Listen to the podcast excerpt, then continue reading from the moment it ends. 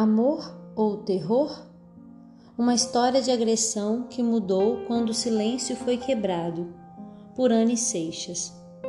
As agressões começaram no primeiro dia em que fui morar com ele, lamenta Carla, pseudônimo.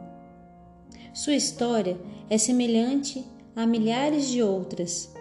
Aos 28 anos, ela tinha a expectativa de formar uma família como a dos seus pais com respeito e amor.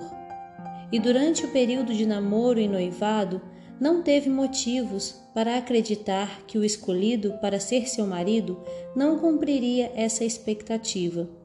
Mas um dia ele determinou: ou você vai embora comigo, ou eu abandono você.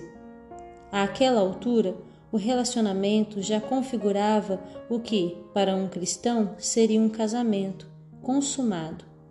Por esse motivo e por temer que ninguém mais se interessasse por ela, Carla cedeu à pressão.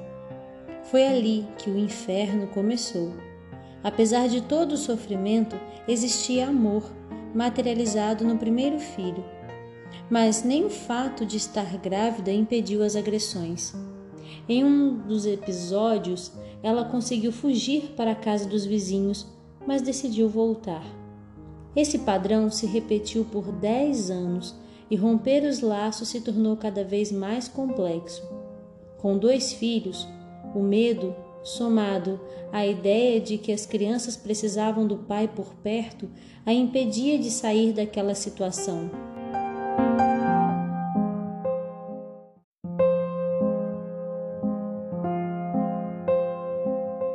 O que lhe dava forças era a mensagem que encontrava na Igreja Adventista do Sétimo Dia. Numa tarde, durante o projeto Quebrando o Silêncio, o palestrante contou uma história que parecia ser a minha. Pensei que alguém tivesse contado para ele, relembra. O relato, no entanto, terminava em morte. Foi então que Carla percebeu que precisava tomar uma atitude. Decidiu contar para sua família tudo o que acontecia depois de muita oração e apoio de outras mulheres da igreja, ela confrontou o marido. A partir de hoje, você não encosta mais um dedo em mim, frisou. Ele se assustou e respondeu que o Deus dela era poderoso. De fato, daquele dia em diante, as agressões nunca mais ocorreram. Quem passou a sofrer a violência foram os móveis e objetos da casa.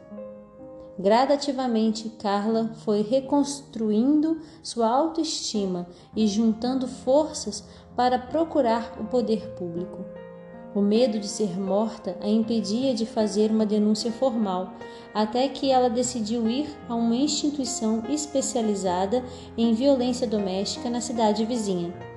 Em dois meses, o divórcio estava assinado e o agressor havia saído de casa. Quatro anos depois, ela reencontrou um namorado da juventude. Eles se casaram e hoje vivem longe do local em que ela experimentou o terror. Carla decidiu quebrar o silêncio. E você?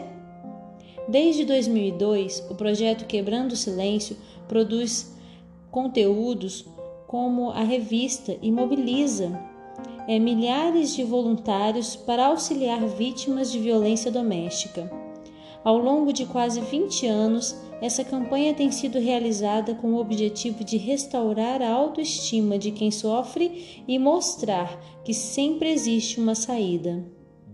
Anne Seixas é jornalista.